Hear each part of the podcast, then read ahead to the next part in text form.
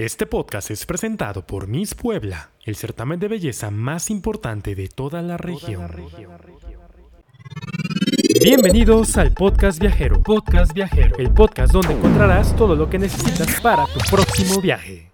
¿Qué tal viajeros? ¿Cómo están? Bienvenidos a un episodio más del Podcast Viajero. En esta ocasión vamos a hablar, como bien lo vieron en el tema, de los pueblos mágicos. Y para este episodio contamos con la presencia de una mujer bellísima que es de Atlixco, es licenciada en diseño industrial, es graduada con mención honorífica y promedio de 97.11. Eh, tiene 23 años, mide 1,72, estudió un semestre en Florencia, Italia, un certificado de diseño de producto y sustentabilidad, toca el violonchelo, habla inglés y alemán y ha vivido cortas temporadas en este país.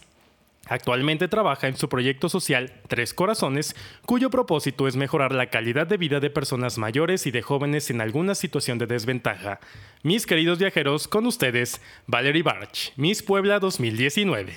Hola a todos, muchísimas gracias por estar escuchando el día de hoy este podcast. Estoy súper feliz de estar aquí con todos ustedes de verdad que me emociona mucho poder compartir un poco pues mis experiencias, qué es lo que me ha pasado al viajar por estos pueblos mágicos, así que muchas gracias por la invitación también. Al contrario, gracias a ti por estar aquí con nosotros. Sé que tu agenda es bastante apretada y finalmente pudimos concretar algo en conjunto. Y para todos los que nos están escuchando, porque no, déjame decirte, Valerie, que no nada más nos escuchan aquí en México, lo cual me da muchísimo gusto, tenemos por ahí algunos podcast que nos están eh, sintonizando desde Colombia, desde Sudamérica en general. Y entonces para ustedes que nos están escuchando y no saben qué son los pueblos mágicos, aquí les va la definición técnica para que tengan un poquito más de conocimiento acerca de esto. Realmente, de acuerdo a la Secretaría de Turismo, un pueblo mágico es un sitio con símbolos y leyendas, poblados con historia que en muchos casos han sido escenario de hechos trascendentes para nuestro país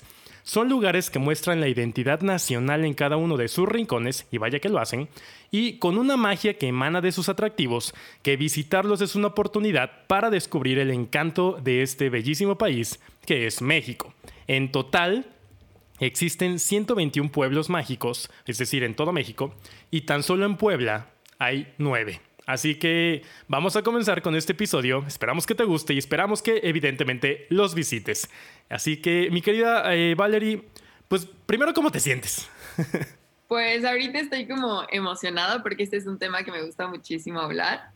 Creo que soy una persona que realmente le apasiona viajar por México, conocer un poco de su cultura, de sus tradiciones y pues realmente desde pequeña me han inculcado mucho como el, si vas a algún lugar, trata de conocer al 100% cómo es, no te vayas como por el hotel más moderno y nuevo que hay en el pueblo, sino vete a uno chiquito donde realmente vas a conocer a la gente. Entonces, es un tema que sí me gusta muchísimo, así que estoy muy emocionada de poder hablar de eso.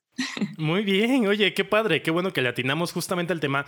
El hecho de invitarte a ti es porque, bueno, en, esta eh, etapa que estás viviendo ahorita de tu vida, eh, y no la pandemia, sino el hecho de ser Miss Puebla, creo que te ha acercado un poquito más a esta, a esta aventura, ¿no? De, de, visitar estos lugares tan bonitos. Eh, yo también he tenido, bueno, tú eres de Atlixco, que es un pueblo mágico. Yo nací en Orizaba, que es otro pueblo mágico. Entonces, eh, creo que el hecho de visitar y fomentar el turismo nacional y justamente en estos, lugares que son tan maravillosos, que tienen mucho que ofrecer y que a veces la gente no voltea a verlos, a lo mejor por falta de información, porque no conoce, porque no sabe, pero justamente aquí viajeros les vamos a dar esta información para que se animen a visitar alguno, el que ustedes gusten. Hay 121, tienen muchos por elegir y pues qué mejor que también visiten los de Puebla. Así que, eh, oye Valerie, a ver, aprovechando que la gente que nos está escuchando a lo mejor todavía no sabe de ti, o de nosotros. Eh, acerca del certamen, eh, me gustaría preguntarte de qué se trata o cómo ha influido la pandemia en este proceso. Normalmente creo que cuando entras a esto, que es ser Miss, eh, en este caso Miss Puebla, siempre te dicen, ¿sabes qué? Va a haber un proyecto así y va a ser un año así, el calendario se va a dividir en, en estos proyectos. Pero con todo esto que ha pasado, ¿a ti cómo te ha afectado o te ha afectado? ¿Ha cambiado en algo tu experiencia? Híjole, la verdad es que sí sí ha sido muy diferente a como me imaginaba el proceso, porque, o sea, tan solo el nacional se tuvo que posponer por todo esto de la contingencia. Ya hubiera sido, ¿cierto? Sí. Hubiera sido marzo, abril, por ahí. Mayo, ajá. y ahorita estaba programado para el 31 de octubre. Entonces, tan solo eso, pues ya hizo que todo cambiara. La preparación no ha sido la misma porque ahora tiene que ser desde casa, entonces hay muchas cosas que es como, bueno, lo vamos a presentar a través de Zoom o graben un video y lo mandan. Entonces son cosas que nosotros no contábamos o que pues sí cambian toda la experiencia de conocer a tus compañeras, a lo mejor de tomar clases presenciales con determinadas personas, todo se transformó a hacerlo a través de una computadora. Y pues a pesar de que ha sido emocionante y tiene lo suyo, siento que sí ha sido muy diferente a lo que había pasado en años anteriores. Claro, por supuesto. Y, bueno, qué bueno que lo tomas con esa actitud eh, de decir, bueno, es diferente, no es lo que esperaba, pero al menos lo disfruto, hago eh, mi mayor esfuerzo para que yo sé que vas a hacer un buen papel. Estamos ya esperando que llegue esa fecha, sé que te va a ir muy bien. Y estamos hablando posiblemente con la futura Miss México, mis queridos viajeros. Esperemos que así sea. Esperemos que así sea. Por favor. Muy bien. Oye, eh, Valerie, a ver, ¿por qué visitar los pueblos mágicos? Pues mira, desde mi punto de vista, cada pueblo mágico es un lugar que tiene, o sea, yo entiendo que todos los lugares en México tienen algo que ofrecer, pero un pueblo mágico es como una concentración de cosas en un lugar pequeñito.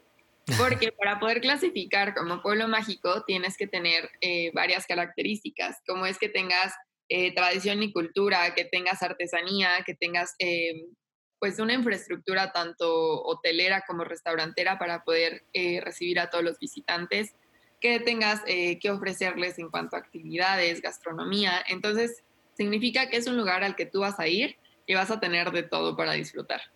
Entonces, eso es algo muy importante ya que muchas veces uno piensa, si es un pueblito, solamente puedo ir, no sé, un día y ya porque no va a haber nada que hacer. Claro, es el pensamiento común, ¿no? Que todos tenemos a veces. Sí. Entonces, cuando tú visitas un, pueblo mágico, realmente te vas a encontrar con un lugar que aunque es pequeñito, tiene muchísimo que ofrecer. Te puedes pasar tres, cuatro días y vas a seguir teniendo cosas que hacer. Entonces, eso a mí me parece muy interesante hablando de visitar un pueblo mágico, porque es un lugar que aparte reúne cultura de los lugares vecinos. Ok. Y, obviamente todo lo que ofrece cada uno de los pueblos mágicos es único, hay cosas que nada más encuentras en esos lugares eh, y que aparte, bueno, el hecho de visitar un pueblo mágico, aparte de que fomentas la economía del lugar, que de eso se sostienen y de eso se mantienen y de eso viven, eh, realmente el aprender de la gente que está ahí, el, conocer sus raíces, el conocer lo que hacen, me ha tocado, digo, hay muchísimos pueblos, pero algunos que se especializan no se enfocan nada más en la, en la elaboración de un producto eh, o de algún eh, o de alguna atracción turística en específico. A lo mejor en algunos solamente se dedican al pan y el pan es el más delicioso y tienes ganas de volver únicamente por el pan. Entonces, creo que eso hace que la experiencia de visitar un pueblo mágico sea única sea evidentemente algo diferente a lo tradicional de irte a una ciudad conocida como eh, Chiapas, Ciudad de México, eh, Tabasco, Cancún, que yo creo que el hecho de fomentar el turismo nacional no nada más se trata de ir a los lugares que todos conocemos y que todos queremos ir, que son los más codiciados y los más bonitos y todo. Yo creo que hay muchos lugares en nuestro querido México que deberían o deberíamos de visitar, y me incluyo porque evidentemente no conozco los 121 lugares, pero eh, es, es, una experiencia muy padre y que fácilmente un fin de semana puedes irte a conocerlo y regresarte y te quedas con una experiencia padrísima, ¿no? Así es. muy bien, Valeria. A veces como escapada de fin de semana a los pueblos mágicos que me quedan más cercanos, que es Zacatlán y Chignahuapan, que por cierto me fascinan. Y sí, o sea, como tú dices, te puedes ir, no sé, el sábado por la mañana y regresar el domingo por la noche y vas a vivir una experiencia increíble y aún así te van a quedar muchas cosas por hacer que puedes hacer en otros fines de semana. Claro, sí, totalmente. ¿Cuántas veces un fin de semana decimos, ay, hoy voy a hacer esto? Realmente te vas a la plaza, te vas al parque, cuando igual podríamos irnos a algún lugar cercano, porque los pueblos mágicos están realmente, hay unos muy cerca, hay otros que obviamente nos van a quedar más lejos, pero si puedes empezar con los que están a tu alrededor, creo que será una bonita experiencia. Exactamente. Oye, y de los nueve pueblos mágicos que hay en Puebla, ¿cuáles conoces? Híjole, creo que no los he contado. a ver, Atlixco, evidentemente lo conoces porque eres de ahí. Eh, Chignahuapan, apenas vas a ir. Pero ya lo conozco. Ya ok. Cholula, evidentemente lo conoces, pero como Miss Puebla apenas vas a ir también. Zacatlán eh, también la conozco. Zacatlán, Cuetzalan. Cuetzalan también. Huachinango. No lo conozco. Apenas lo voy a conocer la próxima semana. Perfecto. Pahuatlán. Sí, sí lo conozco. Tlatlauquitepec. No. Y Jicotepec. Ese sí lo conoces. voy este fin de semana. Vas este fin, cierto, me comentaste. Excelente. Entonces, prácticamente, eh, pues tienes una. ¿Mande? Con Seis, estos- seis de nueve, sí. Muy bien. Y eh, alguna experiencia que hayas tenido en uno de estos pueblos mágicos que tú digas, eh, híjole, esto me, me llenó, esto me cambió, esto, algo que te haya llamado mucho la atención. Pues mira, es que he ido como por diferentes motivos a cada uno de ellos, entonces cada uno me ha dado una experiencia diferente. Em, por ejemplo, ahorita que mencionaste Paguatlán, me acordé porque a Paguatlán fui por servicio social en la universidad. Ok. Entonces, con ellos fue una actividad muy bonita porque em, además de la ciudad principal, Paguatlán, fuimos a una comunidad que está un poquito más arriba en, en la sierra, por así decirlo. Y ellos se dedican a la fabricación del papel amate. Órale. Sí, entonces yo soy diseñadora industrial y lo que trabajamos con ellos fue la elaboración de productos, digamos, más modernos con papel amate para que ellos pudieran venderlo a un precio mayor utilizando menos recursos. Lo que pasa en Paguatlán es que los árboles de amate se están acabando con la fabricación del papel, que bueno, ellos tienen que quitar la corteza del árbol para poder fabricarlo. Lamentablemente han eh, pues acabado con la mayor población de árboles de amate. Entonces la intención con todo esto era que con menos recursos naturales pudieran fabricar cosas de mayor valor para que siguieran teniendo los mismos ingresos, pero sin acabarse pues la naturaleza que tienen a su alrededor.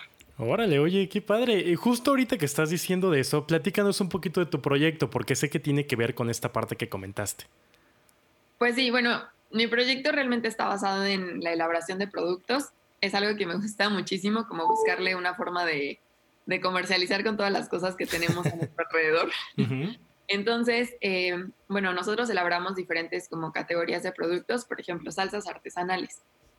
Estas salsas, las recetas son hechas por personas de la tercera edad, generalmente señoras, que pues, han cocinado como toda su vida y tienen una receta que les sale deliciosa.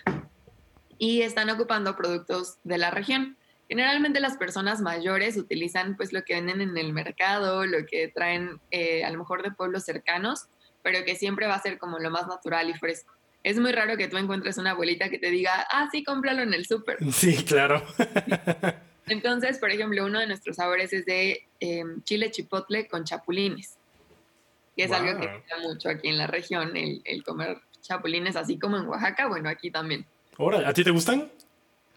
No mucho, sí, a mí tampoco. la verdad es que no me gusta comérmelos, o sea, como por ver al animalito así. Claro. entero. Yo en algún momento los he probado, me imagino que tú también. Pero no es como que lo más agradable. Hay personas que se los comen como si fueran papas. Sí, a mí no me encanta la textura, pero el sabor es rico. Entonces, en la salsa realmente no ves el chapulín. Claro, sí, no, en la salsa me imagino que le da un toque especial. Sí, la verdad es que están muy ricas. ¿Y Así dónde se pueden encontrar esos productos? En diferentes comercios de aquí del municipio de Atlisco, Ok. eh, pues tenemos como aliados comerciales, como lo son lugares de primera necesidad como carnicería, Ujú.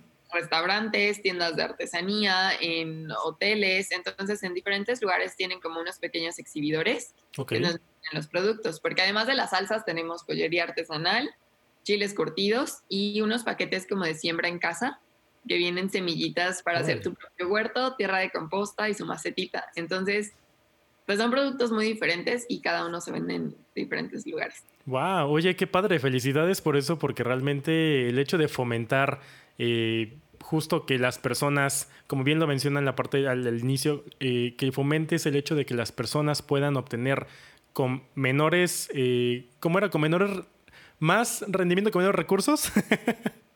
Exacto. Entonces, la verdad, qué padre, me da muchísimo gusto, muchas felicidades, eso habla muy bien de ti, veo que estás muy bien preparada, lo cual me da muchísimo gusto y, y- y es bonito platicar contigo porque hasta se siente cómodo. Ay, muchas gracias, qué lindo. Y bueno, a ver, dime, hablando de los pueblos mágicos, ¿qué es lo que más recomiendas al momento de visitar un pueblo mágico? O si tienes la idea, tú viajero que nos estás escuchando y dices, oye, pues ya me animé, voy a ir a alguno. ¿Qué, les recomiendas a quienes lo van a visitar por primera vez eh, para que se animen? Ok, número uno, que se hospeden en un hotel pequeño. Eso es súper importante. No se hospeden en el hotel más grande del, del pueblo. Sí, más renombrado ni nada. Nada. Busquen un hotel, sí bonito, pero pequeño. Porque generalmente en un hotel pequeño te va a atender o la misma familia o te va a atender gente con mucho corazón. O sea, van a ser muy cálidos, te van realmente como a cobijar cuando te hospedes con ellos. Ok. Número dos, comen en el mercado al menos una vez. o sea, yo sé, no va a ser el lugar, eh, pues... No, es delicioso, es, es muy rico. Exactamente, va a ser el lugar donde encuentres la comida típica del lugar y lo más rico que te puedas encontrar. O sea, por ejemplo, aquí en Atlisco es muy famoso el mercado Benito Juárez, que es como el que está más cerca al Zócalo, porque la comida es deliciosa. Aquí pueden encontrar, por ejemplo, cecina y barbacoa roja, que es lo más típico de Atlisco. O sea, te le están asando ahí al carbón y está deliciosa y te lo sirven como con su acompañamiento riquísimo. ya, ya está medio hambre. y por el otro lado del mercado eh, te vas a encontrar, por ejemplo, las enchiladas atlisquenses, que también son otra delicia. Y aparte tienen servicio como 24 horas. Entonces. ¿Ahora hay en el mercado? Sí. ¡Wow! Ahorita por la contingencia, sí, ¿no? Sí, claro. Pero, normalmente es famoso el mercado porque las 24 horas tú puedes encontrar comida. Órale. O sea que los fines de semana también está abierto. Sí, sí, O sea, después de la fiesta te vas al mercado a comer. Exactamente. en cualquier pueblo mágico creo que es el lugar donde puedes encontrar la comida más rica porque no va a ser la más saludable, pero vas a encontrar los mejores antioxidantes, la carne más fresca, porque pues ahí la tienen, ¿no? No es como que en un restaurante que a lo mejor tienen cosas refrigeradas, claro. o que por ya hacer platillos más em, internacionales o por quitarles a lo mejor, pues no sé, mucha gente no suele comer manteca, entonces luego en los restaurantes lo sustituyen por mantequilla o aceite. Claro, le quitan el sabor. si quieres conocer lo tradicional, vete a comer a un mercado. Muy bien. Y por último, la última recomendación es que compres una artesanía. Claro. Sí, o sea, realmente los artesanos pues son los que transforman su cultura en un objeto que te puedes llevar a casa. Entonces creo que es algo muy bonito. Cada lugar tiene lo suyo. No es lo mismo una artesanía del norte de Puebla que del sur. O sea, definitivamente van a ser súper diferentes. Y claro. O sea, como que si quieres llevarte un pedacito de ese lugar que visitas, compra una artesanía, pero de un artesano real. O sea, no te vayas a una tienda de recuerditos, eh, no para artesanías, sino que te vayas con la gente que a lo mejor está vendiendo en la calle o que tienen un pequeño local, no una tienda gigante. Claro, y no porque no les compres a ellos, simplemente es la artesanía, cómprasela a realmente las personas que están ahí, que justamente no tienen para un local. Y ahorita que dijiste eso me acordé, no recuerdo en dónde fue, tache para mí, pero sí recuerdo que en uno de estos pueblos mágicos, eh, caminando por el centro, vimos a una señora que tenía varias, eran como tejidos, como muñecos tejidos, que les quedan perfectos. Y compramos uno, de hecho por aquí lo debo de tener, porque por aquí debe estar, estoy seguro, porque lo he visto mucho. Y me gustó, me gustó, es un pequeño como burrito tejido, pero está bien bonito. Entonces, de verdad, viajeros, esto, esto que nos acaba de decir Valerie es bastante importante y de verdad son recomendaciones que tienen que seguir, tienen que hacer para que su experiencia realmente sea algo bonito. Hagan esto que acaba de comentar Valerie para que puedan tener un bonito recuerdo de ese lugar. Y así váyanse a los 121 que hay. claro, o sea, muchas veces en la actualidad ya pensamos como para acordarme del lugar, foto. Sí. Y todo tomas fotos con el celular y seamos sinceros, muchas veces ni siquiera las revisas. Exacto. Pero creo que si tienes un objeto, lo estás viendo en tu casa todos los días o en tu oficina y eso te va a hacer como recordarlo sí o sí. Entonces, claro. Sí, estoy totalmente de acuerdo con eso. Oye, Valerie, ¿alguna anécdota que recuerdes que se te venga a la mente en alguno de estos lugares que digas, ay, ¿qué crees? Aquí me pasó esto. Algo, no sé, que nos quieras compartir. Mm, no sé, déjame pensar, déjame pensar. en lo que lo piensas, ¿cuáles son tus top 5 de destinos nacionales y tu top 5 de destinos internacionales. Sé que has eh, visitado algunos, no sé cuál es el que te guste más. Híjole, voy a empezar por lo fácil, que es los destinos internacionales, porque en México tengo muchos lugares que me encantan. Entonces, ok. Si son cinco en total, internacionalmente creo que en primer lugar elegiría Marruecos. Tuve la fortuna de ir hace como dos años más o menos y la verdad es que fue una experiencia increíble. Fue muy diferente a lo que me hubiera imaginado. La gente es muy cálida. La verdad es que me hizo recordar muchísimo a México y creo que por eso me gustó aún más. Wow. Porque, eh, bueno, al menos la familia con la que me tocó viajar, ellos tienen una agencia de viajes en español. Ok. Y realmente ellos comentan que casi siempre reciben mexicanos. Órale. O sea, ¿ellos viven allá? Ellos son de Marruecos. Ok. tiene como una agencia de viajes, o sea, hacen tours en la región. Órale, Pero ellos oye, qué padre. español porque uno de ellos le gusta el español y decidió que quería aprender. Y curiosamente, cuando él lanza como su publicidad de viaja en Marruecos, Ujú. no le llegan turistas de España, que es lo que él esperaba, sino mexicanos. Wow. Es muy curioso porque él te habla como con modismos mexicanos y de repente te dice como palabras muy coloquiales, entonces está que se chistoso. escucha chistoso, sí. Pero está muy padre, la verdad es que la gente es muy cálida, es como, como los mexicanos que te ofrecen de todo, que si llegas a su casa sales como comido y con para llevar, Oye, o- ¿tuviste la oportunidad de ir a un mercado ahí en Marruecos? Sé no que son muy famosos.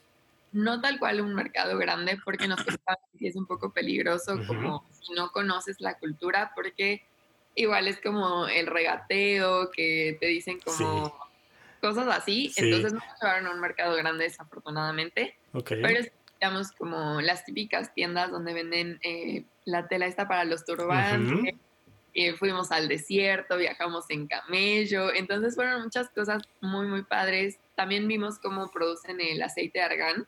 Ok. Entonces, eso estuvo muy padre porque había como señoras, eh, pues que a eso se dedicaban. Entonces nos enseñaron como cómo muelen la semilla, cómo obtienen el aceite. Entonces, no sé, fue una experiencia muy bonita. Me encantó Claro. la cultura y todos los paisajes también, algo como muy diferente a lo que había conocido en México. En México no he tenido la oportunidad de ir a un desierto, pero ya voy a ir en Chihuahua durante la concentración. Muy bien. Entonces, o sea, en mi vida había visto un desierto y para mí ver así como dunas y dunas de arena fue impresionante. Impresionante. Muy bien. Oye, qué padre. Sí, la verdad es que estuvo bastante, bastante bonito. Otro destino que también eh, pues me había llamado mucho la atención y también tuve la fortuna de ir hace dos años que anduve por Europa de intercambio. Curiosamente no hice el Eurotour típico, ya sabes, como España, Francia, Inglaterra, sino que me fui hacia abajo. Ok. Y también tuve la oportunidad de ir a Grecia. Entonces, de Grecia yo conocía, ya sabes, película de Mamma Mía y todo hacer Sí. azul y blanco. y la verdad es que está súper, súper bonito. Sí fui a Santorini y a pesar de que no era como me lo imaginaba, o sea, yo creí que Ujú. todo iba a ser así como la típica foto. Sí, que la, sí. Está muy bonito. La gente igualmente es como muy cálida, muy alegre, habla muchísimo. Y eso pues me gusta, supongo que al ser latina estoy acostumbrada a que te reciban así. Entonces me gustó como esa parte, los paisajes son muy diferentes también como a todo lo que había visto.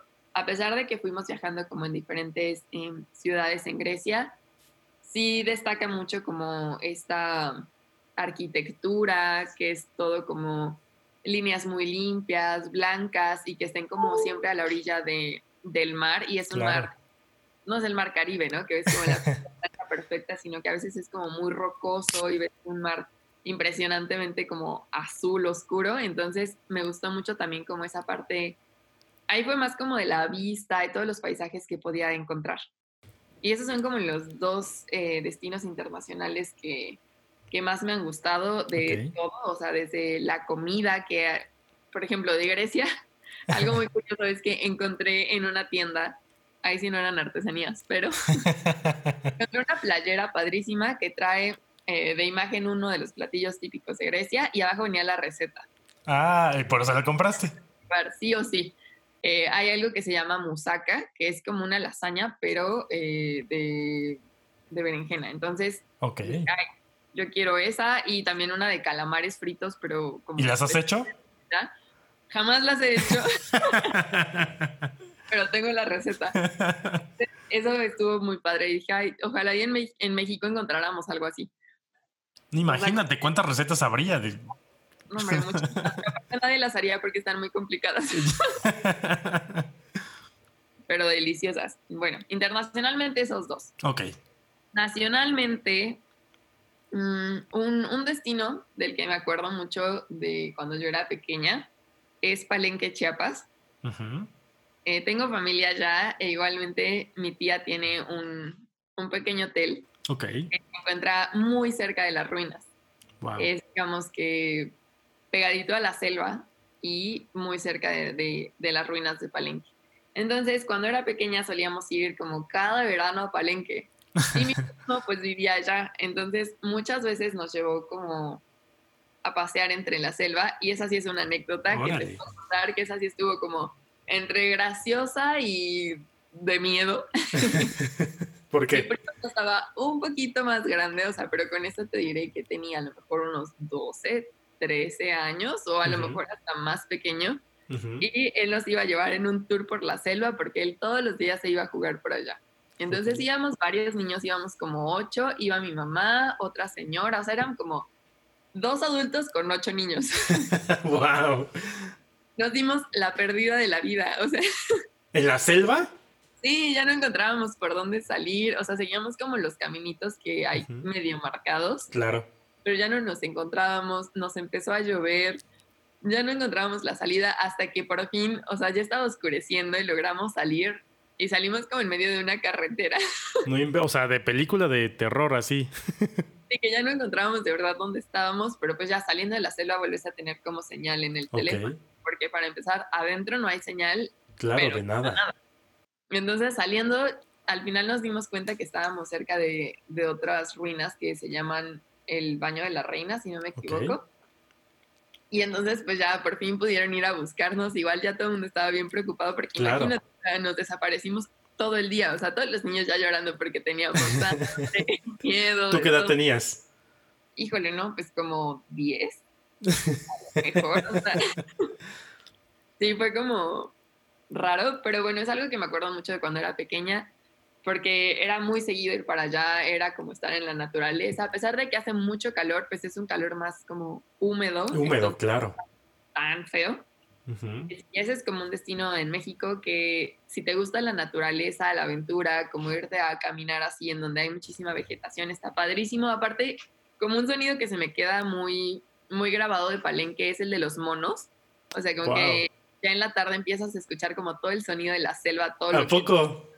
Sí, o sea, si eres miedoso y estás solito así de que en medio de la nada vas a empezar a escuchar los monos, todo como el sonido realmente de la selva viva.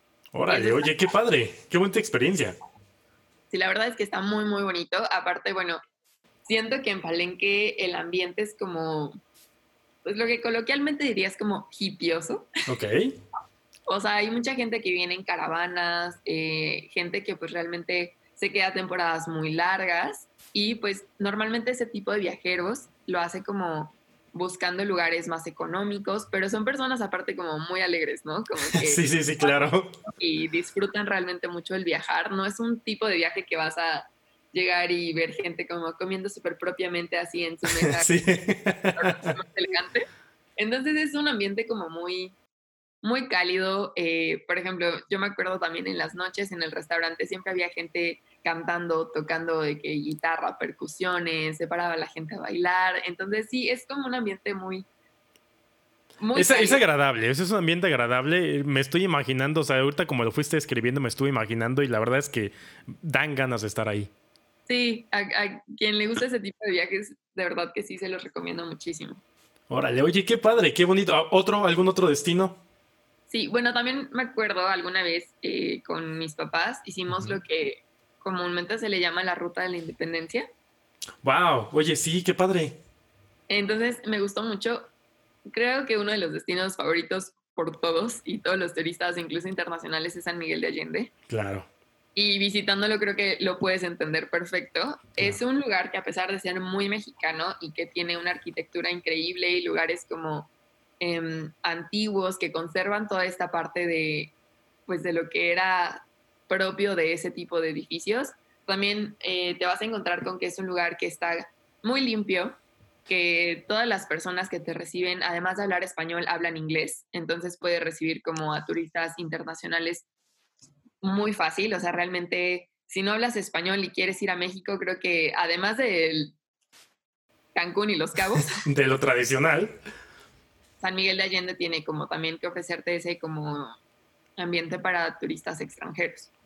Eh, también vas a encontrar como ya armadas muchas cosas como tours muy buenos porque pues sí, ellos reciben turistas todos los días del año, ¿no? Para ellos como temporada fuerte siempre. sí. Entonces, eh, sí, tiene mucho que ofrecerte como de restaurantes, hoteles y todo sigue siendo eh, como mexicano, a pesar de que es muy común recibir personas de todos lados. Claro, pero pueden ahí vivir esa experiencia de conocer un poquito más de nuestro país y como bien lo dices, el que hable en otro idioma o el que hable en su idioma, en este caso, bueno, el idioma universal, que sería el inglés, les da una, una ayuda también increíble para poder aprender más. Sí, y a mí que me encantan las artesanías, San Miguel de Allende tiene cosas preciosas, o sea, de verdad, hermosas. Creo que mi mamá y yo en esa ocasión nos llevamos todo lo que encontramos. Tienen, por ejemplo, muchas cosas de lata o, ajá, como, por ejemplo... ¿Aluminio? Sí, como latón, lata. Que hacen mucho como los estos corazones que les dicen milagritos. Ok. Es el típico corazón con llamas y alas. Ah, sí, sí, sí. que bueno, los hay como para colgar en tu pared, que son espejos, que, o sea, mil cosas como de este material, que aparte se ven muy bonito, tienen también como lámparas para meterles como el foquito, la velita y que decore, o sea, tienen como cosas muy bonitas porque eh, pues tienen un estilo muy característico que fácilmente aparte se pueden como combinar con pues una decoración más moderna. Ok. Entonces, no sé, a mí que me encanta comprar artesanías, de verdad que en San Miguel me la viví disfrutando todos los lugares que había Oye, qué padre. Me doy cuenta que tienes muy buena experiencia viajando, conociendo México también, disfrutándolo, aprendiendo. Eso, eso habla muy bien de ti. Eh, de verdad te felicito muchísimo, Valerie. Eres una persona que no tenía el placer de conocer ah, desde el certamen, porque, bueno, mis queridos viajeros, también ustedes que nos están escuchando, MC Link Travel es patrocinador oficial de Miss Puebla y eh, tuve el placer de conocerte en, el certamen cuando ganaste, pero prácticamente es muy poco las veces que podemos a lo mejor platicar con alguien, eh, sobre todo por la carga de trabajo, por, por todas las razones que quieran.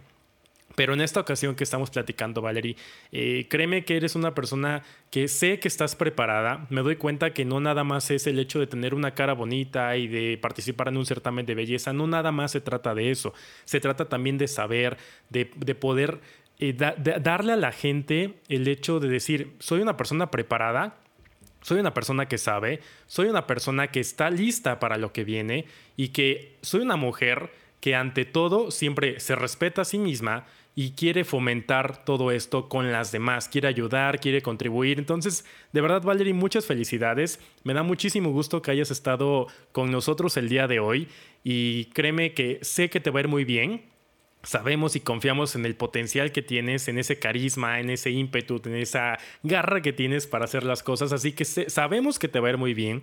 De parte de todo el equipo de Link Travel te, te deseamos lo mejor. Vamos a estar muy pendientes de ese certamen porque sabemos que te va a ir muy, muy bien. muchas gracias por todo su apoyo y de verdad para los que nos están escuchando, síganos en redes sociales. Necesitamos el apoyo de todos ustedes. ¿Cómo te encuentran en redes sociales? Estoy como Valerie, se escribe Valerie. Punto Barch. Mi apellido es un poquito raro de escribir. Es eh, B de bueno, A, R, T, S, C, H. Es apellido alemán, así que yo sé que está complicado, pero, pero búsquenme así, sigan las redes oficiales de Miss Puebla, están como Miss Puebla en Facebook, Miss Puebla ORG en Instagram, las de Miss México, que de igual manera están como Miss México Organization. Entonces, síganlas porque hay muchas votaciones en las que necesitamos de todas las personas que pueda haber. Entonces, gracias por tus palabras, gracias por toda esa confianza que tienes en mí. Esperemos que así sea, que me vaya excelente en el Nacional. Yo estoy muy emocionada, quiero poner el nombre de Puebla así en lo más alto de las listas siempre. Entonces, pues sí, esperemos que nos vaya excelente. Ahorita estamos ya en proceso de varias pruebas, ya presentamos talento, inglés, proyecto social, pero nos faltan muchas otras. Entonces esperemos que sí, que me vaya muy, muy bien para que Puebla suene, suene, suene todo el tiempo en ese nacional. Muy bien, Valerie. Pues así será. Viajeros, ya saben, síganos por favor. Los vamos a dejar en la descripción las redes sociales para que puedan seguirlos, puedan estar al pendiente de todos esos proyectos y todo este proceso que es llegar a ser Miss México, que sabemos que te va a ir increíblemente bien. A mí me pueden encontrar como julianvázquez.mx y por favor también síganos en Aimsling Travel y Estudia Viajando. Recuerda que somos tu forma de llegar al mundo y gracias por escuchar este episodio de El Podcast Viajero. Hasta la próxima. Gracias por escuchar el Podcast Viajero. Hasta la próxima. Hasta la próxima.